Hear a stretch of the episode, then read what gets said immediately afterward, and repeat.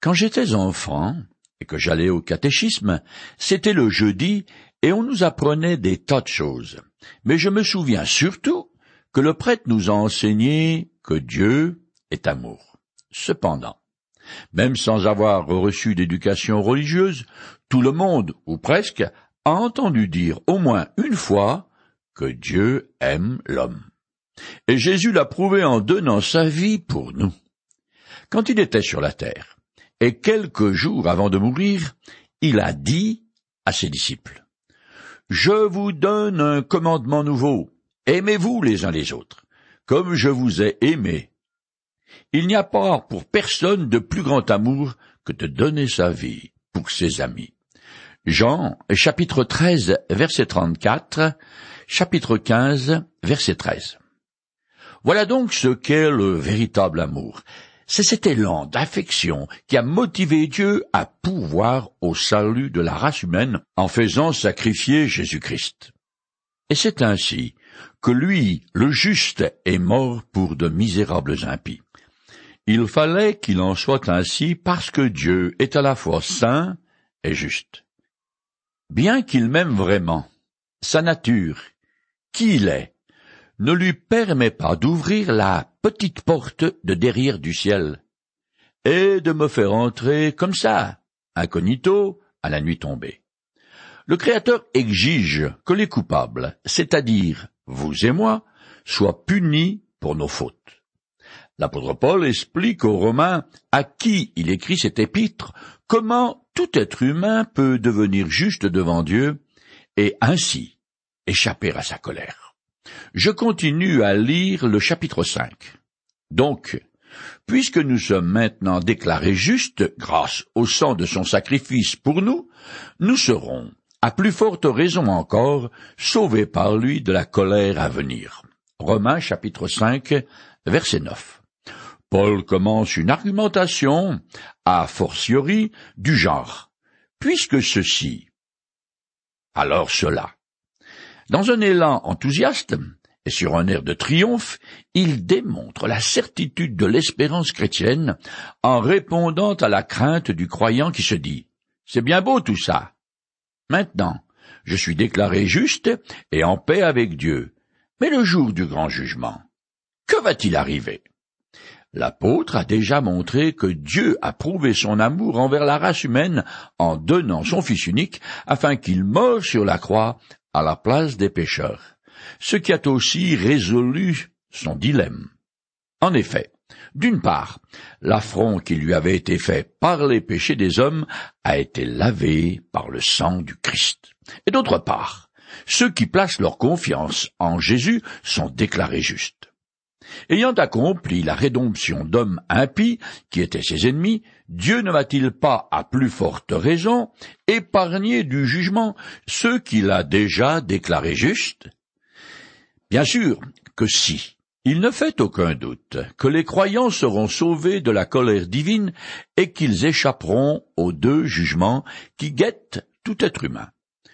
Celui de ses propres fautes et celui de toute la terre. Les prophètes de l'Ancien Testament font fréquemment référence au jour de l'Éternel quand il jugera le monde entier. Je lis un passage.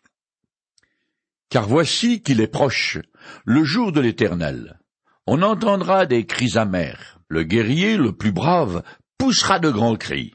En effet, ce jour-là est un jour de colère. C'est un jour de détresse et de malheur, un jour de destruction et de désolation, un jour d'obscurité et d'épais ténèbres. C'est un jour de nuages et de brouillard épais. Sophonie, chapitre 1 les versets 14 et 15. Tous ceux qui font confiance à Jésus-Christ ne subiront pas ce jugement. En résumé, on peut aussi dire que plus le croyant est reconnaissant pour le salut qu'il n'a pas mérité, plus il s'appuie sur la grâce de Dieu dont il se reconnaît complètement indigne. Et plus il sent son angoisse s'estomper et son découragement se transformer en une joyeuse assurance du salut. Je continue le texte. Alors que nous étions ses ennemis, Dieu nous a réconciliés avec lui par la mort de son Fils. À plus forte raison, maintenant que nous sommes réconciliés, serons-nous sauvés par sa vie. Romains chapitre 5 verset 10.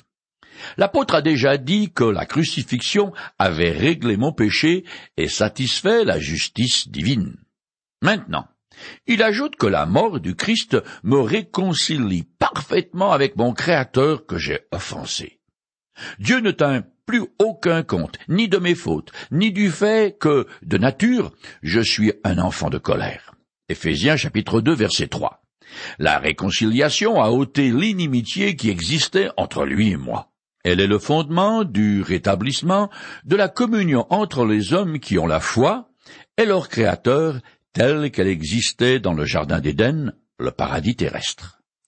Paul répète, dans d'autres mots, l'idée a fortiori précédente. Il dit en substance que puisque la réconciliation a eu lieu par la mort du Christ alors que j'étais ennemi de Dieu, maintenant que Jésus est ressuscité vivant, il est la garantie de mon salut par sa vie.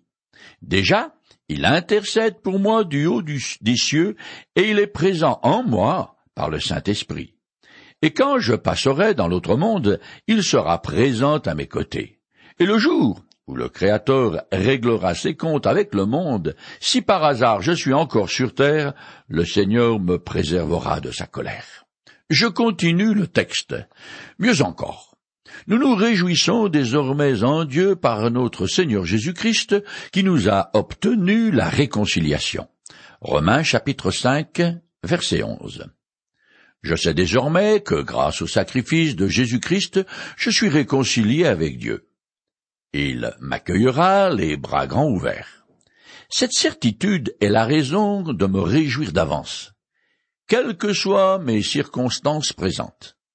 Paul a maintenant fini de décrire la façon dont Dieu a révélé et appliqué aux hommes sa justice qu'il offre à ceux qui mettent leur confiance en Jésus-Christ. Dans les premiers chapitres de cet épître, l'apôtre a d'abord montré que les chrétiens authentiques, quelle que soit leur origine ethnique, ont deux points communs. Ce sont des pécheurs coupables devant Dieu, et ils sont sauvés par grâce au moyen du sacrifice du Christ. Jusqu'ici, dans le chapitre 5, l'apôtre a enseigné que tous les croyants ont reçu le Saint-Esprit et possèdent la même espérance, étant en règle avec Dieu par la foi. Je suis en paix avec le Seigneur du ciel et de la terre grâce à Jésus-Christ. Puisque j'ai été déclaré juste devant lui, je ne suis plus destiné à sa colère, et je peux donc me réjouir d'avance de mon salut qu'il m'est garanti. D'une part, par le sacrifice du Christ une fois pour toutes, et d'autre part, par sa vie de ressuscité. Il faut bien comprendre qu'il s'est produit un changement radical entre l'inimitié qui existait auparavant entre le Créateur et sa créature, et l'amitié et la paix qui règnent désormais entre Dieu et le croyant. Moi, je me suis repenti et fait dorénavant confiance à Jésus. Dieu était auparavant en colère contre moi, mais maintenant, et sur la base du sacrifice de son Fils, il est mon ami et mon Père céleste. Je continue le texte. Par un seul homme, le péché est entré dans le monde, et par le péché, la mort. Et ainsi la mort a atteint tous les hommes, parce que tous ont péché. Romains chapitre 5 verset 12. Ici, Paul va expliquer la doctrine de la relation de l'individu à la collectivité.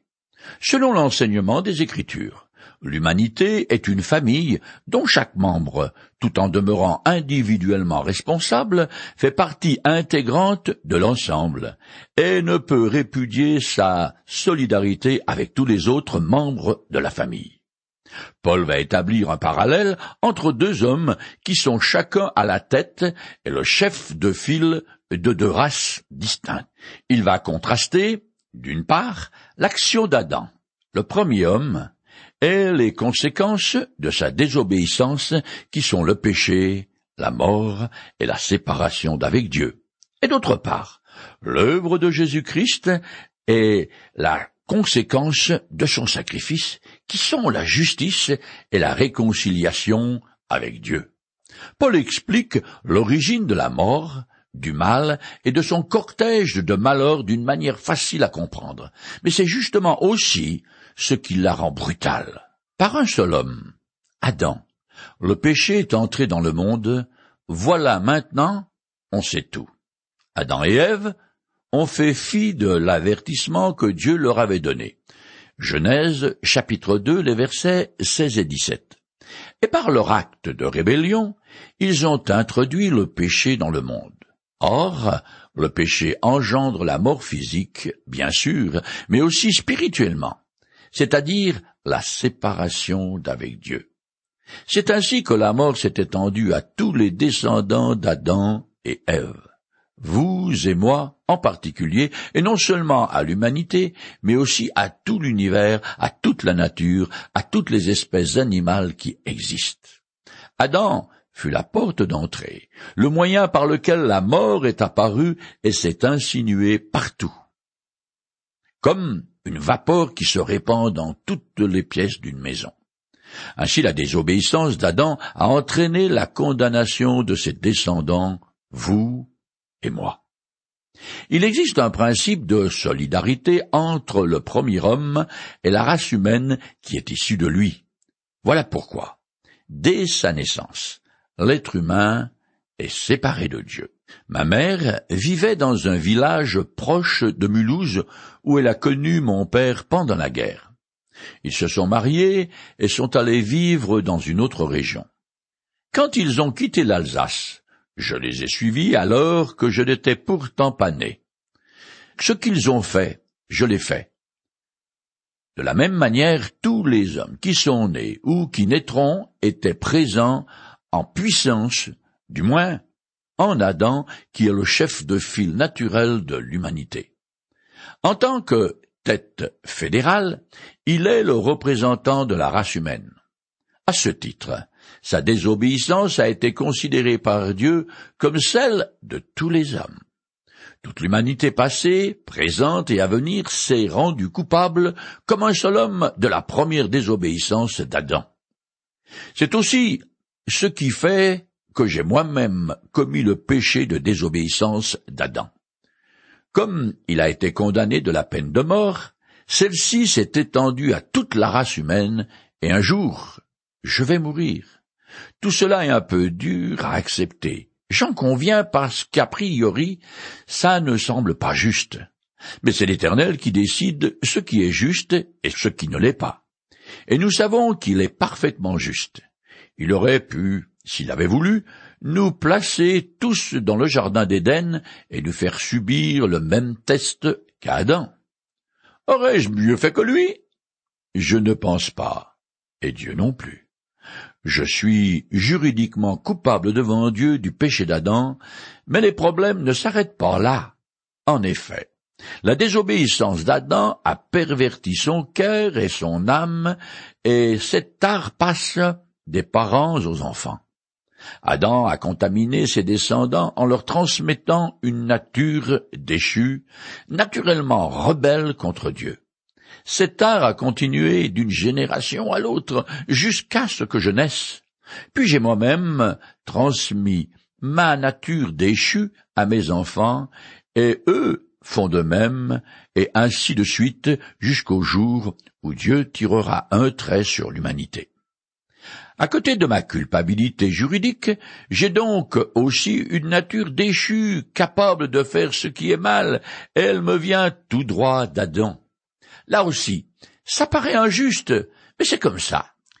Ma culpabilité ne s'arrête pas là, car, en troisième lieu, je suis personnellement responsable des fautes que je commets quand je choisis de faire ce qui est mal aux yeux de Dieu. Je continue maintenant ce texte un peu difficile. En effet, avant que Dieu ait donné la loi de Moïse, le péché existait bien dans le monde. Or, le péché n'est pas pris en compte quand la loi n'existe pas. Et pourtant, la mort a régné depuis Adam jusqu'à Moïse, même sur les hommes qui n'avaient pas commis une faute semblable à celle d'Adam, qui est une figure de celui qui devait venir. Romains chapitre 5, les versets 14 et 15. À cause de l'affirmation dogmatique qu'il vient de faire, Paul ouvre une parenthèse pour s'expliquer. Le péché est bien entré dans l'expérience humaine à cause de la désobéissance d'Adam, à laquelle toute la race humaine a participé en puissance. Depuis lors, le péché s'est exprimé de lui-même par et dans les actions des hommes. Supposez que vous rouliez en voiture dans un pays où il n'y a pas de code de la route. Vous pouvez aller aussi bien vite que vous voulez, conduire à droite ou à gauche. Vous n'enfreindrez rien du tout. Évidemment, il y a peu de chances que vous sortiez vivant de cette expérience. Cependant, eh bien que Dieu n'ait pas donné la loi aux non-juifs, ces derniers sont quand même fautifs quand ils violent les commandements moraux comme tu ne voleras pas, tu ne tueras pas, etc. Ils sont coupables parce que l'Éternel avait dit aux descendants d'Adam d'agir en fonction de leur conscience du bien et du mal. Je cite le passage. L'Éternel dit à Caïn, Pourquoi te mets-tu en colère et pourquoi ton visage est-il si sombre? Si tu agis bien, tu le relèveras. Mais si tu n'agis pas bien, le péché est tapis à ta porte, son désir se porte vers toi, mais toi, maîtrise-le. Genèse, chapitre 4, les versets 6 et 7. Mais les hommes, Caïn en tête, ont choisi de donner libre cours à leur penchant mauvais parce qu'il n'y avait pas de punition immédiate. Sans frein au mal, celui-ci se multiplie à une vitesse exponentielle. Lorsque Caïn tua son frère Abel, l'Éternel ne lui a pas appliqué la peine de mort parce qu'il n'y avait pas de loi expressément formulée qui interdisait de tuer. Cependant, comme les hommes mouraient sans que leur mort soit due à leur transgression, c'est bien qu'ils soient solidaires d'Adam et que leur mort résulte de sa faute.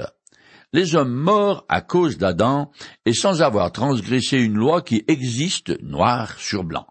Cela dit, quand ils font le mal, en violant les lois morales de Dieu, leur culpabilité reste entière parce qu'ils agissent contre leur conscience, ce qui sera le chef d'accusation porté contre eux au jugement dernier. Je continue. Adam est une figure de celui qui devait venir, mais il y a une différence entre la faute d'Adam et le don gratuit de Dieu.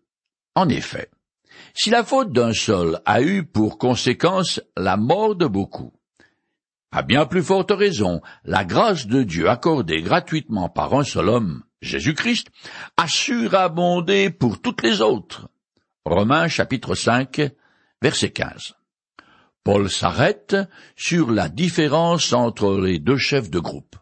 Si la faute d'Adam a entraîné tous les hommes dans le péché et la mort, à plus forte raison, la rédemption accomplie par Jésus-Christ doit-elle être une source de salut et de vie pour tous. La mort d'un côté et la vie de l'autre. Cette conclusion est le but principal de tout ce développement par lequel l'apôtre veut montrer la valeur de la justification opérée par Jésus-Christ et prouver aux croyants qu'il peut être assuré de son salut final. L'apôtre relève un premier contraste entre l'origine et les effets de l'action exercée par Adam et Jésus-Christ. La faute d'Adam a eu la mort pour résultat tandis que l'œuvre du Christ donne la vie à ceux qui ont foi en lui. La désobéissance du premier a produit la condamnation, alors que l'obéissance de Jésus jusqu'au sacrifice de la croix donne la possibilité à toute personne d'être déclarée juste. Contrairement au péché d'Adam, le don de la grâce n'agit pas en vertu de l'hérédité naturelle, mais il est accordé sous la forme d'un don personnel à ceux qui croient en Jésus-Christ. De la même manière dont la mort s'est étendue à tous les hommes, la grâce de Dieu en Jésus-Christ est mise à la disposition de tous. Je continue. Quelle différence aussi entre les conséquences du péché d'un seul et le don de Dieu? En effet, le jugement intervenant à cause d'un seul homme a entraîné la condamnation. Mais le don de grâce, intervenant à la suite de nombreuses fautes, a conduit à l'acquittement. Romains chapitre 5, verset 16.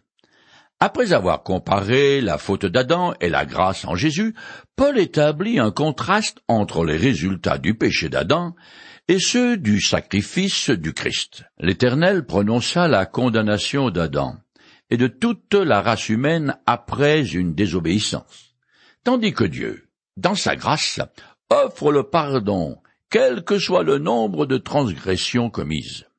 D'un côté, une faute unique qui entraîne la condamnation de tous, et de l'autre, le don gratuit qui s'étend à la multitude des péchés commis par la race humaine. La rédemption accomplie par Jésus-Christ s'applique à tous les péchés particuliers que nous avons ajoutés au péché d'Adam. Elle les répare si parfaitement qu'elle substitue à la condamnation une justification complète. Je continue. Car puisque par la faute commise par un seul homme, la mort a régné à cause de ce seul homme, à bien plus forte raison ceux qui reçoivent les trésors surabondants de la grâce et le don de la justification régneront-ils dans la vie par Jésus-Christ lui seul. Romains chapitre 5 verset 17. Paul établit un troisième contraste entre Adam Il s'agit du règne du péché et de la mort établi par Adam, et le règne de la grâce et de la vie introduit par Jésus-Christ. Ceux qui ont foi en Jésus-Christ brisent à tout jamais leur relation avec Adam et en établissent une nouvelle avec Dieu. À cause de la désobéissance d'Adam, nous subissons tous la mort avec son cortège de malheur et de souffrance.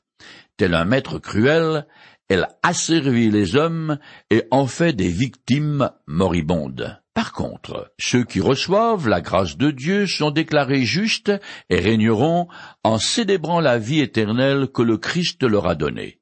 Mais encore faut-il s'approprier par la foi l'œuvre de Dieu pour qu'elle soit actualisée et devienne une réalité. Je continue. Ainsi donc, comme une seule faute a entraîné la condamnation de tous les hommes, un seul acte satisfaisant à la justice a obtenu pour tous les hommes l'acquittement qui leur donne la vie. Comme par la désobéissance d'un seul, beaucoup d'hommes sont constitués comme pécheurs devant Dieu, de même, par l'obéissance d'un seul, beaucoup sont constitués comme justes devant Dieu. Romains chapitre 5, le verset 18 et 19. Paul conclut et résume le parallélisme entre Adam et Jésus-Christ.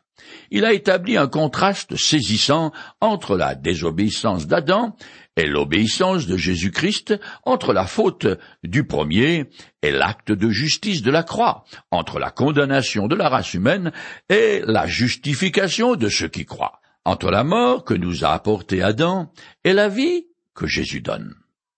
Mon union avec Adam est une interdépendance raciale, tandis que mon union avec Jésus-Christ est une relation personnelle. Aujourd'hui je possède encore une nature déchue et un cœur tordu, mais un jour j'aurai un cœur droit et une nature juste et parfaite. Je finis le chapitre 5. Quant à la loi, elle est intervenue pour que le péché prolifère. Mais là, où le péché a proliféré, la grâce a surabondé pour que, comme le péché a régné par la mort, de la même la grâce règne par la justice, pour nous conduire à la vie éternelle par Jésus-Christ notre Seigneur. Romains chapitre 5, les versets 20 et 21. Pour finir, Paul explique le rôle de la loi. Elle a été promulguée afin, d'une part, d'aggraver la condition du pécheur en écrivant noir sur blanc le motif de sa condamnation.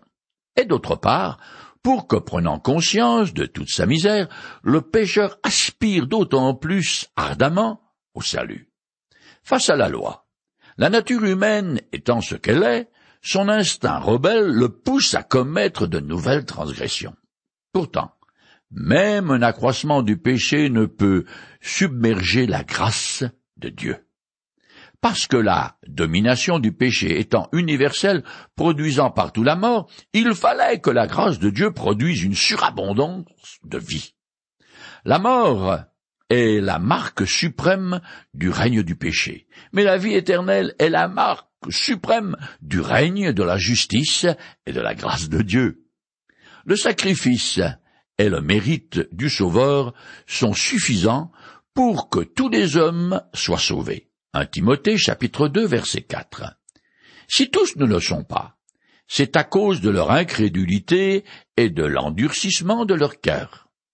La portée et l'ampleur du salut que Dieu a pourvu à sa créature sont extraordinaires et glorieuses, ce qui me fait penser à un petit passage du Nouveau Testament qui dit Comment échapperons-nous au jugement si nous négligeons un si grand salut? Hébreux chapitre 2 verset 3